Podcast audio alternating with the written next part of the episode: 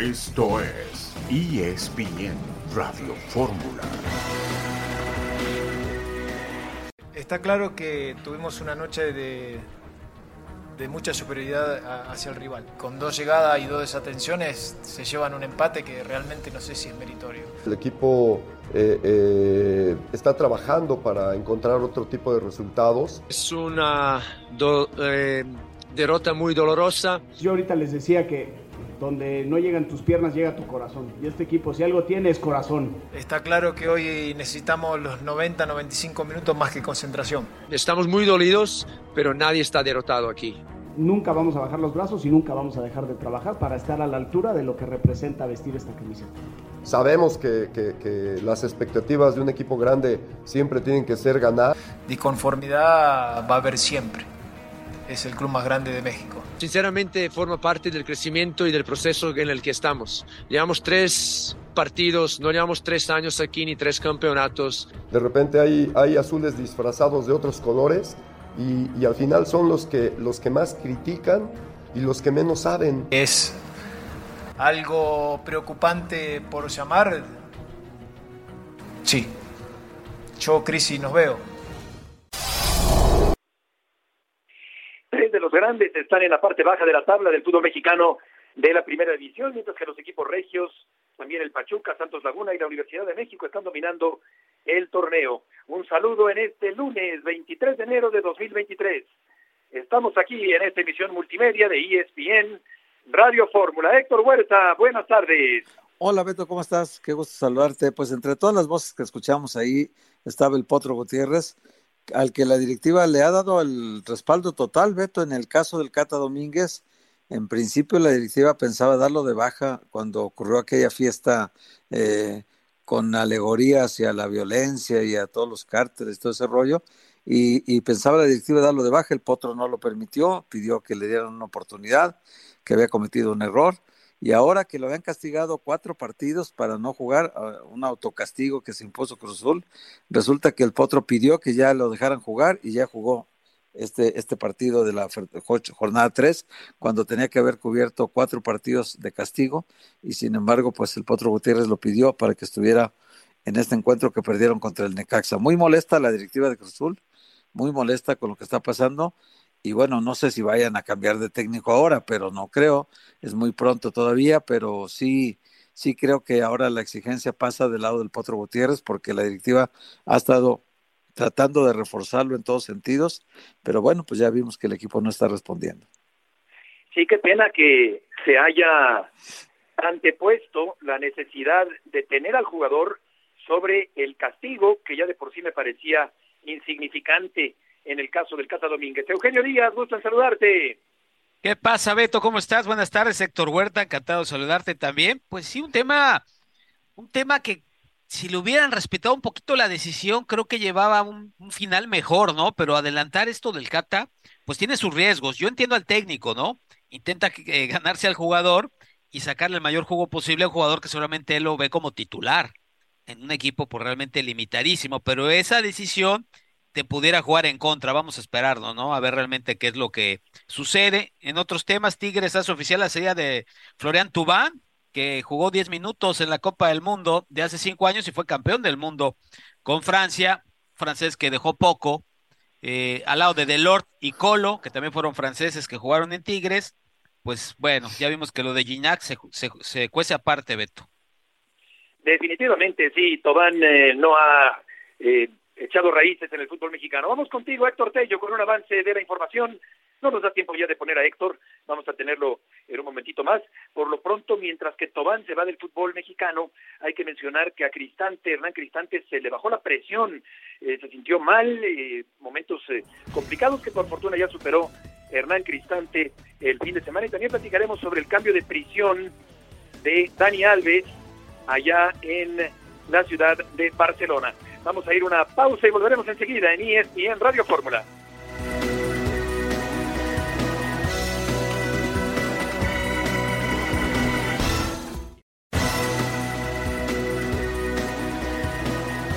tarde en ESPN Radio Fórmula, estaremos hablando del fútbol americano profesional. El equipo de San Francisco frustró las ilusiones de Dallas al eliminar al equipo de los Vaqueros en los playoffs Los bengalíes se alzan sobre unos decepcionantes Bills para volver al juego de campeonato de la conferencia americana. San Francisco y las Águilas en la final de la conferencia nacional y decíamos los bengalíes frente a Kansas City estarán frente a frente, estaremos platicando de esos temas y también desde luego del fútbol mexicano, como decíamos antes del corte comercial. Y vamos contigo ahora sí, Héctor Tello, tienes un avance de tu información. Hola Beto, buenas tardes, gusto saludarte. Más adelante platicamos de lo que está aconteciendo en el seno de los Tigres. Hay una decisión ya tomada por parte de la directiva para el jugador eh, no formado en México, sacrificado es Florian Tobán, el que no estará más con el equipo felino en este clausura 2023. Para darle cabida a Nico Ibáñez, los detalles un poco más adelante. Perfecto, Héctor, muchas gracias por este avance de la información. Como ya comentaba Eugenio, Florian Tobán se va del fútbol mexicano, el francés que finalmente no pudo eh, hacer huesos viejos en el fútbol mexicano, una eh, presencia, digamos, cumplidora, pero sin llegar a ser demasiado exitosa por parte de el Galo en el equipo de los Tigres allá en el norte. Pero vamos ahora a cambiar de tema porque ya está Jesús Bernal listo con la información del día de hoy. Jesús, mucho gusto en saludarte. Saludos, eh, Beto, compañeros, muy buena tarde para ustedes y para todos en ESPN Radio Fórmula. Pues eh, bueno, un equipo de Chivas que de inmediato a cambiar la vuelta a la página después de la derrota ante la escuadra de Toluca, dos por uno la jornada pasada, y ahora con la mira puesta en su próximo rival, los Bravos de Ciudad Juárez. La buena noticia, aunque es una, digamos, buena noticia media, es que JJ Macías se, se integra a los trabajos del equipo eh, esta semana, ¿no? A partir de este lunes.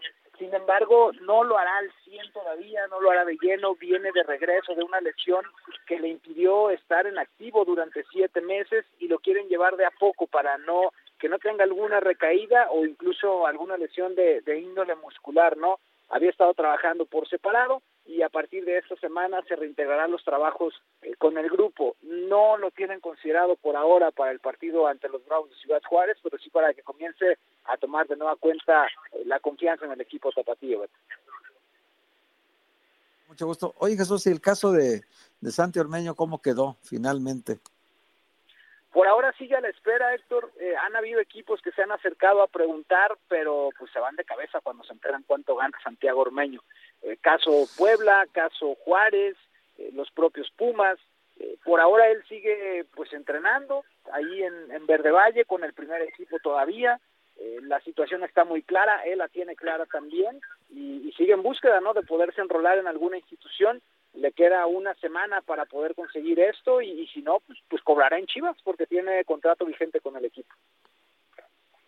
¿A quién se le ocurre, no? Pagar esos sueldos. Bueno, ahora se arrepiente. Joven Bernal, una pregunta rápida. Habitualmente cuando llega un cuerpo técnico nuevo y dirigentes nuevos, como es el caso de Hierro, y que además son extranjeros, gente no habitual al fútbol mexicano, siempre hay alguien en un club que se dedica a asesorarlos y ayudarlos. Alguien que pertenece al club. En la parte deportiva, a decirles la historia de los jugadores, de dónde vienen, en fin, lo que es Chivas. ¿Quién es ese personaje en el club? ¿Cuál es el nombre y el apellido? Saludos, eh, Eugenio, buena tarde. Mira, la persona más cercana que, que tienen ahí, que se encarga de esta parte, es eh, Manso, este, el, cuñado de, de Amaury Vergara. De hecho, también él estuvo en los contactos, en la intermediación para traerlos, pero se han preocupado por esa parte también. Y más allá de que exista alguien fijo como tal, eh, pues han tenido reuniones con exfutbolistas, eh, se reunieron con el Bofo, con Ramón Morales, lo han hecho eh, con el Tiburón Sánchez, no creo que él les rechazó la invitación por ahí, pero también con Camilo Romero, con algunas de estas eh, figuras de Madero, y ha sido la forma como tanto Paunovic eh, como Fernando Hierro se han ido empapando y envolviendo de, de este mundo, ¿no? En la institución trabaja Nacho Vázquez, en la institución trabaja Alberto Coyote, eh, pero así que haya, digamos, alguien de fijo, de planta con ellos para explicar lo que es Chivas, eh, pues no. Sobre todo los jugadores, ¿qué posición se siente más cómodos? Evidentemente ya los han empezado a conocer a los jugadores, pero siempre es importante alguien del club que te diga, mira, este muchacho ya lo ponemos acá, ya lo ponemos en esta otra posición, aquí jugó regular, aquí jugó muy mal, para irle ganando tiempo al tiempo, porque de aquí a que, eh, pues que más o menos se vayan dando cuenta de qué se trata, se les va a ir el torneo, ¿eh? ¿Sabes cuál es el problema, Eugenio? Que el que llevó todo ese proceso fue el profe Cadena. De hecho, al profe Cadena lo habían invitado a seguir en la institución, pero él, él ya no quiso, él, él ya no quiso continuar después de la forma como, como salió del, del primer equipo, ¿no? Entonces, eh, pues sí, de cierta manera, no hay alguien que conozca la profundidad las fuerzas básicas como Cadena lo hizo porque pasó por todos los procesos, desde la 16 hasta el primer equipo, y, y, hoy el encargado de Tapatío, por ejemplo, que es lo más cercano, pues es Gerardo Espinosa, alguien que apenas llegó el torneo pasado, que no tiene ese arraigo con la institución y que pues evidentemente no conoce las, las entrañas todavía.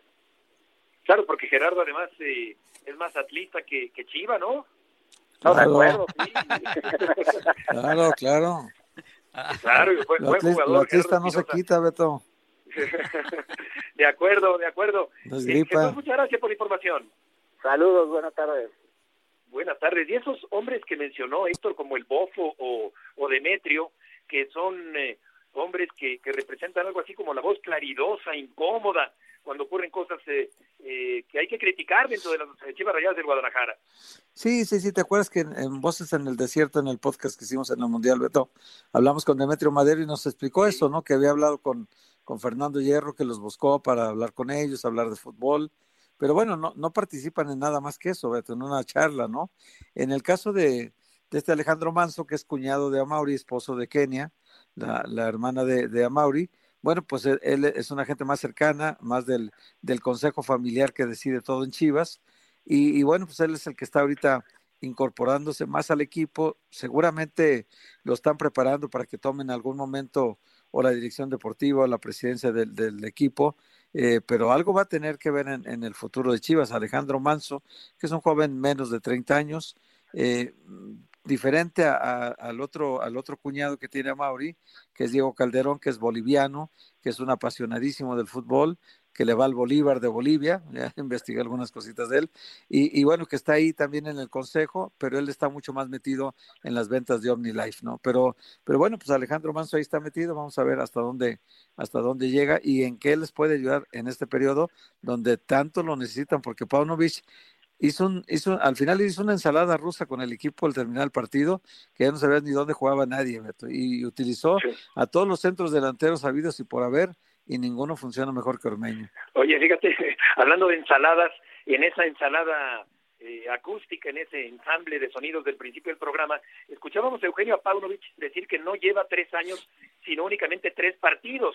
Lo que ocurre es que, sí, es sí. muy poco tiempo, pero resulta que el torneo es muy corto y la presión es muy grande para un equipo como el Guadalajara. De acuerdo, por eso decía yo la importancia de alguien del club que, que conozca a profundidad la realidad de todos los futbolistas porque acortas eh, tiempos, lo cual es muy importante, pero a mí me da la impresión por todo esto que acabo de escuchar del joven Bernal y del propio Héctor Huerta, que este torneo, dalo por perdido con Chivas con todo respeto, digo, la Liga Mexicana y, y de repente clasifican 12 y algo podría suceder, pero da la impresión de que necesita vivir ese proceso el entrenador extranjero y, y bueno, ni hablar, ¿no? ¿Qué vamos a hacer? Oye, Eugenio, que un semestre se va a perder el apodo de joven le queda mejor a, a, a Jesús que a mí, ¿no? de acuerdo. El joven Fernando. Oye, bueno, pues vamos a hablar sobre Florian Tobán, el jugador de los Tigres que se va finalmente de la institución, dio oficialmente a conocer Tigres eh, que da de baja a Tobán. Todavía se presentó a la práctica de los felinos en la cancha del Estadio Universitario, trabajó con normalidad, pero ya está a punto de irse del fútbol mexicano. Y Héctor Tello tiene la historia. Gusto en saludarte. Buenas tardes, gusto saludarte igualmente a todos en la mesa de ESPN Radio Fórmula. Sí, finalmente hoy se da la oficialización de esta crónica ya anunciada. Desde hace días reportábamos que Florian Tobán era el jugador que había determinado el cuerpo técnico y la directiva para que saliera y dejara su lugar a Nico Ibáñez en el tema de cupos de jugadores no formados en México. Hoy la directiva lo hace oficial, lo menciona en un comunicado, una indemnización es la que recibe Florian Tobán al finalizar Tigres su contrato anticipadamente. Recordemos que llegó para el Apertura 2021 firmando por cinco años y cinco millones de dólares anuales, por lo que Tigres tuvo que desembolsar 12.5 millones por finalizar eh, el contrato con Florian Tobán, que ahora queda en libertad. Se intentó negociarlo, Beto, con algún eh, club allá en Europa, pero finalmente pues eh, las condiciones no se dieron para ser eh, traspasado, por lo que Tigres tuvo que pagar eh, esa finalización de contrato por Florian Tobán, que se espera estar, estar unos días más acá en Monterrey, el tema de la mudanza, y viaje a Europa para tratar de enrolarse con algún otro equipo. Oye, Tocayo, ¿cómo estás? Te saludo con mucho gusto. Ya casi vamos al corte, pero te pregunto rápidamente, entonces está yendo el jugador más caro del fútbol mexicano y también uno de los grandes fracasos en los últimos años en el fútbol mexicano, ¿no? Sí, Tocayo, gusto saludarte. Es Tigres el rival, el equipo que mejor le pagó a Florian Tobán en su carrera y por esto también lo vuelve el, jugador más caro en venir al fútbol eh, mexicano. Es cierto que no pagó un traspaso al Olympique de Marsella, pero sí con este contrato, bueno, pues el jugador se llevó eh, 20 millones de dólares. Ay, ay, ay. Qué bárbaro. Ay, ay, ay. Y para lo 20 que millones de ¿no? dólares por meter 8 goles en 38 partidos. Casi, casi 20 año y medio, millones ¿no? de dólares. Como que no le salió un buen negocio a Tigres. Además, campeón del mundo en 2014 con, con Francia, en 2018 Sí. con Francia, campeón del mundo, y es, y es una pena para él y para su carrera que se vaya de esta manera, corrido del equipo prácticamente. Así Efectivamente, vamos a volver. Sí. Sí. Vol- Volvemos contigo, Héctor, después de- del corte comercial.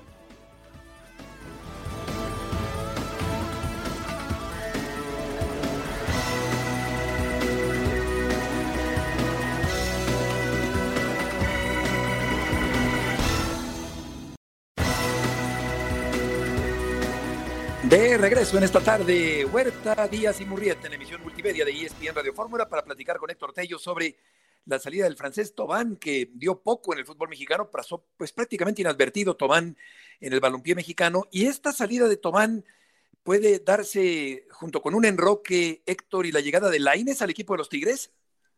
Así es, Beto, eh, en ese eh, tema están ya justo al, bueno, pues quitarse esa asignatura pendiente que era darle salida a Florian, eh, bueno, este mismo día, incluso eh, pudi- pudiese en las próximas horas, cuando Tigres cierre ya la operación con Diego Lainez, eh, sabemos que está muy adelantado el tema con el jugador y su representante, y bueno, va también en muy buenos términos con la directiva del Betis, sería una sesión temporal, un préstamo, con la obligación a compra en eh, seis meses para, en un año, perdón, para el equipo de Tigres, eh, si así se disponen ya por, por cerrar el acuerdo, eh, se habla de que son siete millones de euros los que tendría que pagar Tigres en caso de adquirir a Diego Lainez de forma definitiva.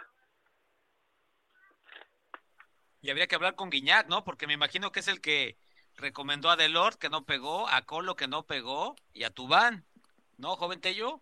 Ya que recomiende uno que, que, que, que, que sí, que, que sí se adapte y que cobre menos, porque esos 20 millones de dólares, caray, caray.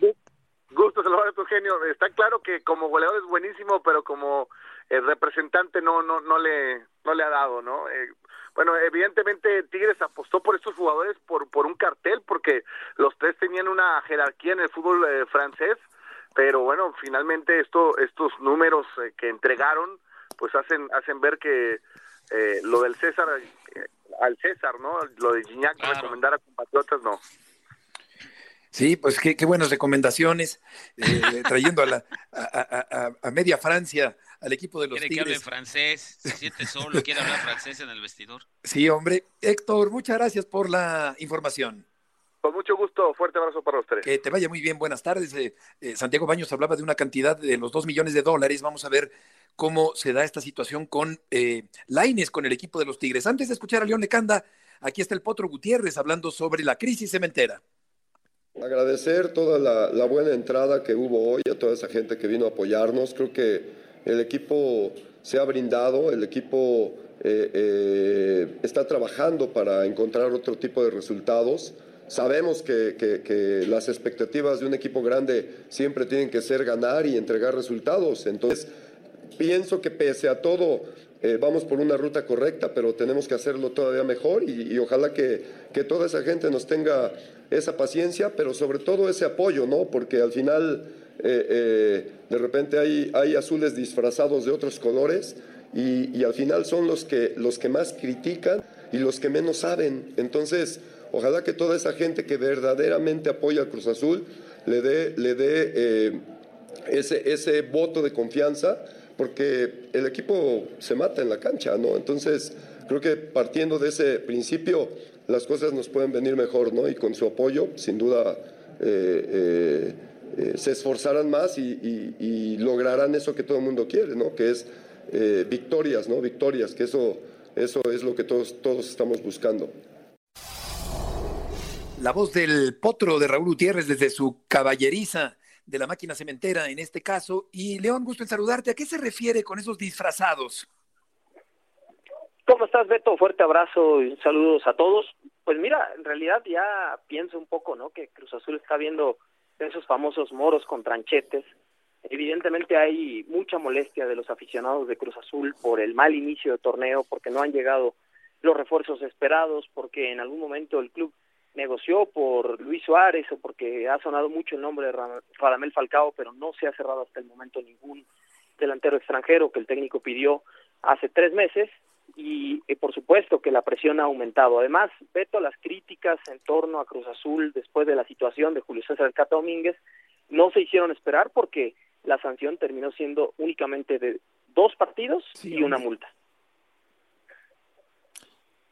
Eso me, me pareció eh, absurdo, porque si, de, por sí la sanción no, era, no tenía ejemplaridad y luego la reducen. O sea, eh, me parece, León, que eh, priorizan la necesidad que se tiene del jugador sobre un castigo que hubiera sido verdaderamente ejemplar después del petardo que pegó el Cata Domínguez. Totalmente, totalmente, Beto. Y aquí la situación pasa también por, por el rendimiento deportivo del equipo, ¿no? Si Cruz Azul obviamente hubiera tenido otro inicio de torneo, no estaremos quizá hablando de todo esto.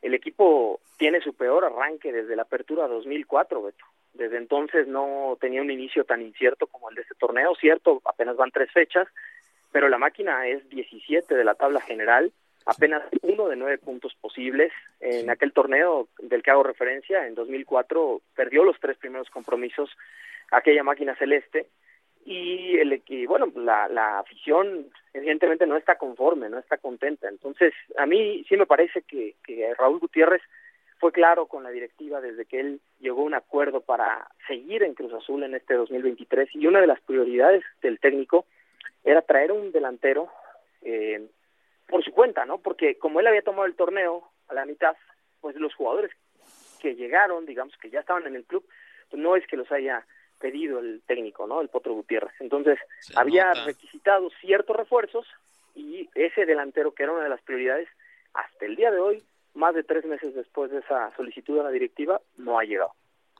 Oye, León, te saludo con mucho gusto. Oye, esta situación, a ver, para aclararlo, lo de, lo de Iván Morales, por ejemplo, que, que cada que entra se ve peor en cada partido que juega, eh, lo vemos cada vez pero el chileno, sí, que es una herencia de Álvaro Dávila y de su grupo, ¿no? Eh, Juan Reynoso y su grupo.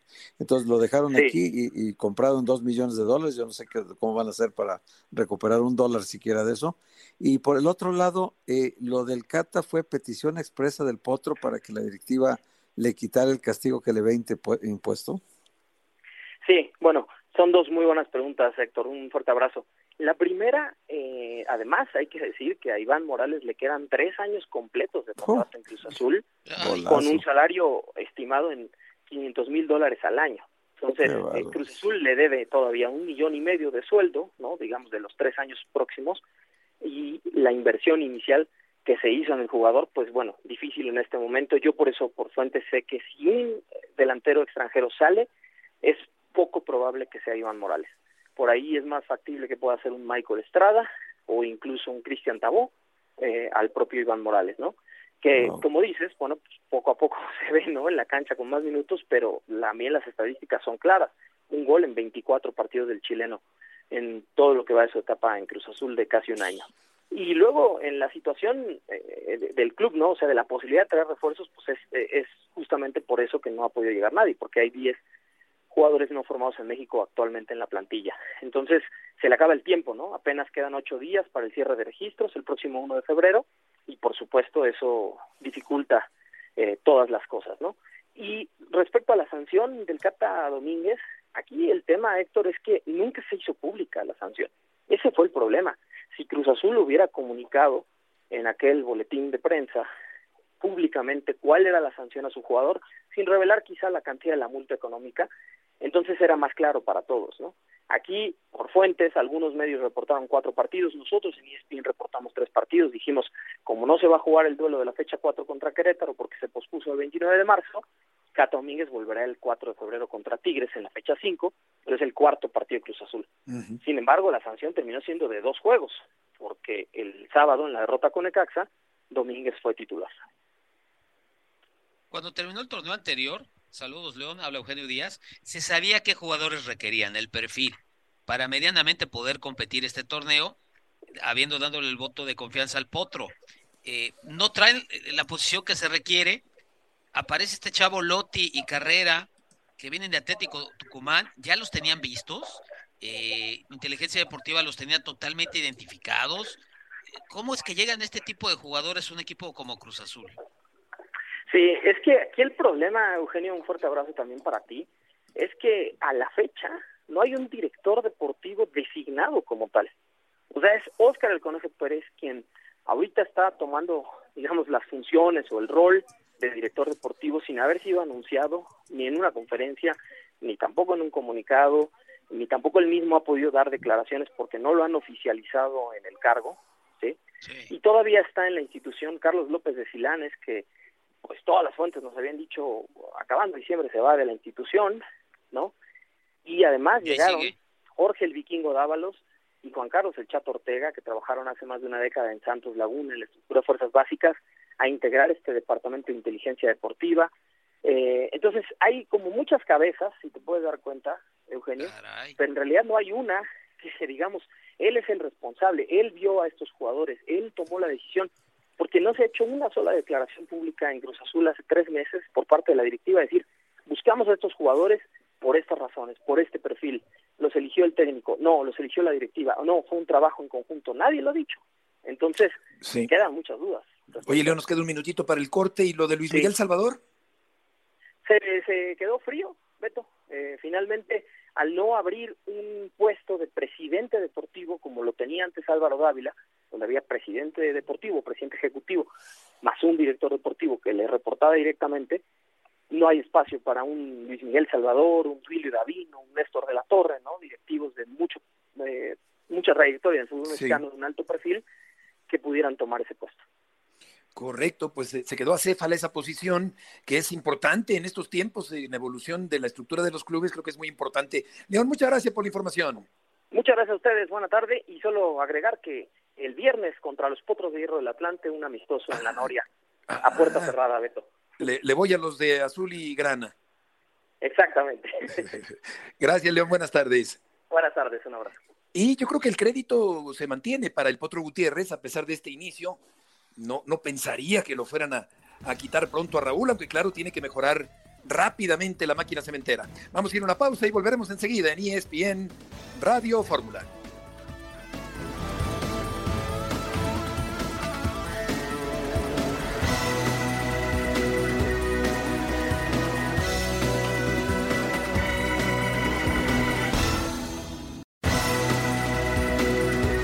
De regreso en ESPN Radio Fórmula con Marcelino Fernández de Información de la América. Marcelino, gusto en saludarte. ¿Sabes si habrá alguna sanción para Miguel Ayun por ese mensaje político?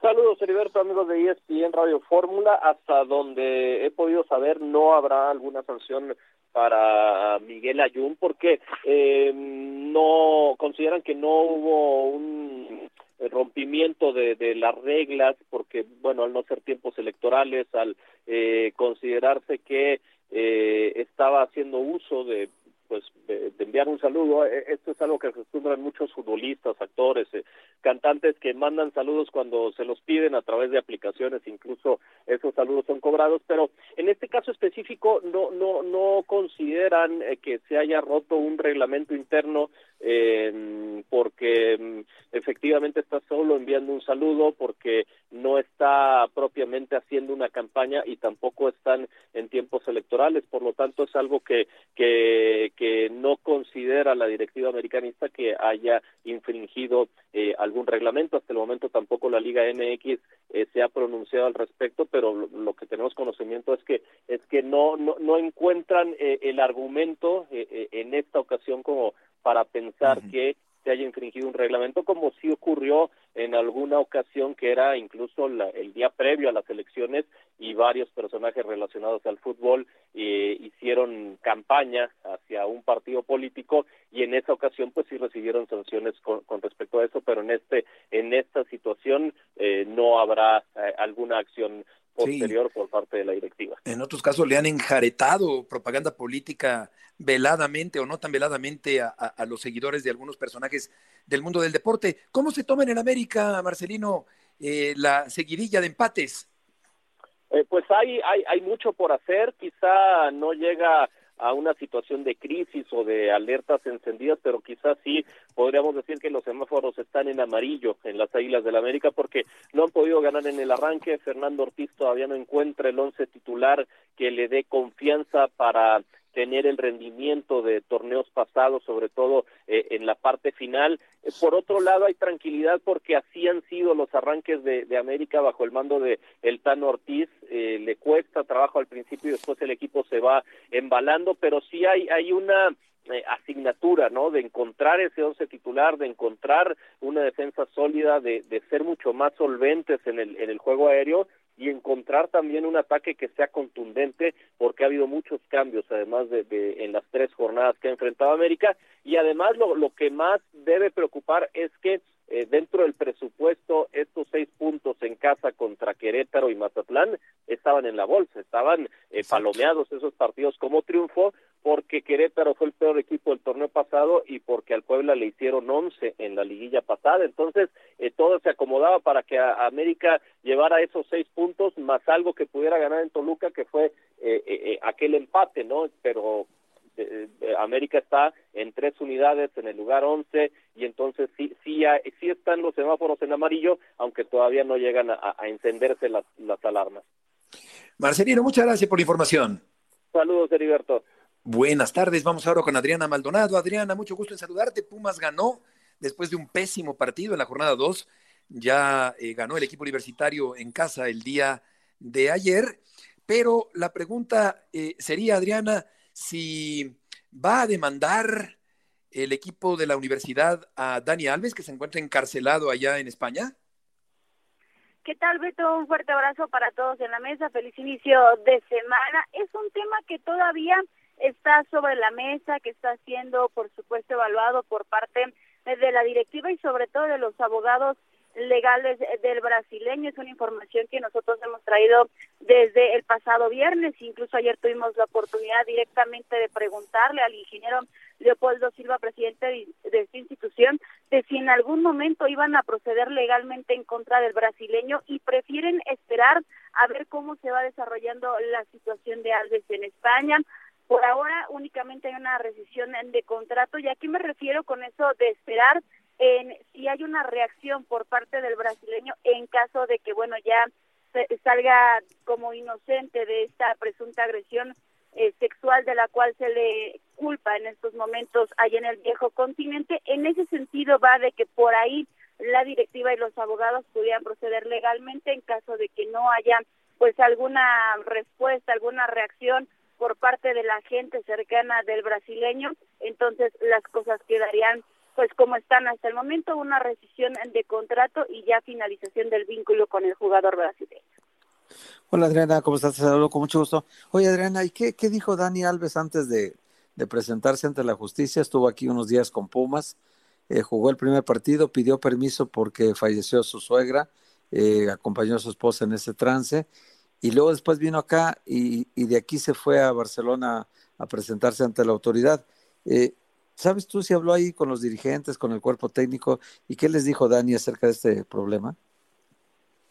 Sí, mira, lo que nosotros hemos podido investigar y que causó descontento en la directiva, cuerpo técnico e incluso los abogados legales de Pumas es que Dani Alves se reportó el pasado primero de enero a la Ciudad de México, el 2 de enero ya estaba entrenando con el equipo y nadie informó, ni el jugador ni su representante o cercanos a él que él estaba pasando por un proceso legal en España. Por ahí vino el primer eh, descontento, desacuerdo con el jugador. Después pasa esta situación que sí recibe el permiso especial para acompañar a su esposa y él viaja un viernes a España y allá es donde permanece. ¿En qué sentido? En que los abogados de Dani Alves que estaban llevando este proceso en España le sugirieron que voluntariamente hiciera esta declaración de los hechos, que se presentara ante los juzgados y más allá de que a él lo esperaban el martes de la semana pasada en la Ciudad de México, pues bueno, Dani únicamente ahí contactó directamente a gente del club, directiva y también a cuerpo técnico para avisar, no voy a llegar el martes, me voy a demorar más días debido a que tengo esta situación. Toda esa cronología que les comento causó bastante desacuerdo en qué sentido, en que comentan, o a mí me comentan que hubo falta de comunicación por parte del jugador, que no dijo claramente cómo estaba el tema que estaba afrontando en España y también por ahí viene esta decisión, ¿no? Que toma la directiva, porque ojo, no es que no crean en su inocencia, ellos están finalizando su relación laboral porque está manchando la imagen y los valores o los institutos bajo los que se rige esta institución de la UNAM. Es por eso que deciden finalizar esta relación, no porque no crean en la inocencia de Dani Alves, y así se lo notificaron a su representante y a la gente con la cual tuvieron comunicación. Adriana, muchas gracias por la información. Fuerte abrazo, Betalina, tarde para todos. Buenas tardes, igualmente. ¿Cómo se empecinó la necedad del equipo universitario de pagarle un dineral a Dani Alves? y a final de cuentas la situación no acabó bien. Si llegó a México el primero de enero, esto quiere decir que no habían pasado muchas horas del incidente que aparentemente ocurrió dentro de una discoteca en Barcelona. Dani Alves eh, fue ya cambiado de prisión y va a permanecer ahora en otra cárcel, en una celda individual allá en Barcelona. Eh, fuentes judiciales afirmaron que cambió hasta tres veces su versión y cayó en contradicciones también mintió con respecto a sus ganancias en México. Dijo que con Pumas ganaba 30 mil dólares, pero la jueza le comprobó con documentos que ganaba 300 mil, son euros, perdón, no dólares, con el equipo de los Pumas de la universidad. Un dineral el que ganaba. 300 mil dólares al mes, Beto. 300 pues mil euros al mes son euros, pero al mes o. Sí, al mes, al mes, porque él mintió que 30 mil. Más o menos. No, bueno, pues son 6 millones de pesos, Beto. 6 millones de pesos. O sea, Pumas tuvo que, que, que, empeñar hasta la camisa, eh, ayudarse con los patrocinadores, eh, y, y, y, me pareció un, un, despropósito desde el primer momento. Eh, claro que hubo gente, Eugenio, que sí apoyó la, la llegada de Dani Alves, pero a mí desde el principio me pareció que entró con calzador, costando muchísimo dinero, no encaja con la economía universitaria, no encaja con la filosofía universitaria y terminó por aportar, la verdad, muy poco en el terreno de juego. Sí, fue una mala idea. Vamos a una mala idea. ¿no? Fue una mala idea que al final, pues no, no salieron las cosas como pensaban. Este, a mí me parece que lo de terminar la relación laboral eh, pasa por un incumplimiento de contrato del jugador, a no presentarse a entrenar y, y, a jugar. Me parece que va un poco por ahí. Y otro poco sin tener la certeza, pero creo que, que, estoy en lo correcto, a mí me parece que al club no le dijo la verdad, porque seguramente le preguntaron, oye, dinos qué pasó en realidad para saber qué, qué va a suceder o cómo te podemos ayudar. ¿Qué es lo que y viene? A mí me parece, sí, a mí me parece que no dijo la verdad, porque como bien mencionas, en España se habla de que eh, las declaraciones que se le han pedido, pues no encajan ninguna, son tres versiones diferentes, y resulta que en el bar o en el antro donde estuvo, pues hay cámaras y son cámaras a las que ya tuvo acceso la justicia y algo pasó ahí. Qué barbaridad, qué, decepción, qué pena.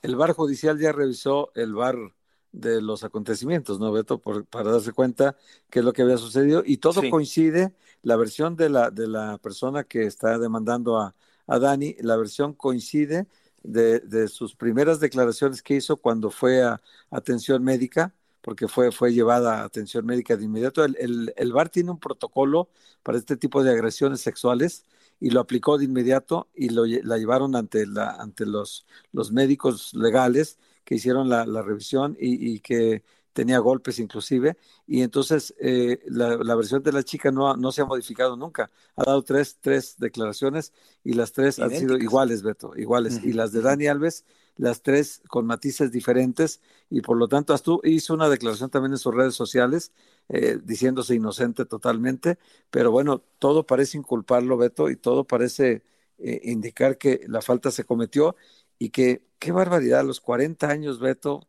sin tener necesidad de, de una situación así. No, eh, exacto. Con la exacto, esposa que tiene, con la Sí, familia que qué tiene. decepción. Complicarte la vida de esa manera, cuando tienes una carrera profesional que no tiene mancha y que la manchas de esta manera, digo, qué torpeza tan grande, ¿no? De alguien tan Torpeza inmaduro. enorme. Qué lástima Sí, que estamos sí. hablando del, del bar con B grande y no del bar con B chica. caray. En cuanto a, a Dani Alves. Pero ya está el trotabundos de la información deportiva en la, en la zona de espera. ¿En dónde andas, John? Hola Beto, Eugenio y Héctor. Fíjate que estoy en el Club de Golf México. Eh, estamos en un evento que caray. se llama Juntas. Qué buena eh, vida te das, caray. No, bueno, después de los viajes venimos a ayudar a una buena causa.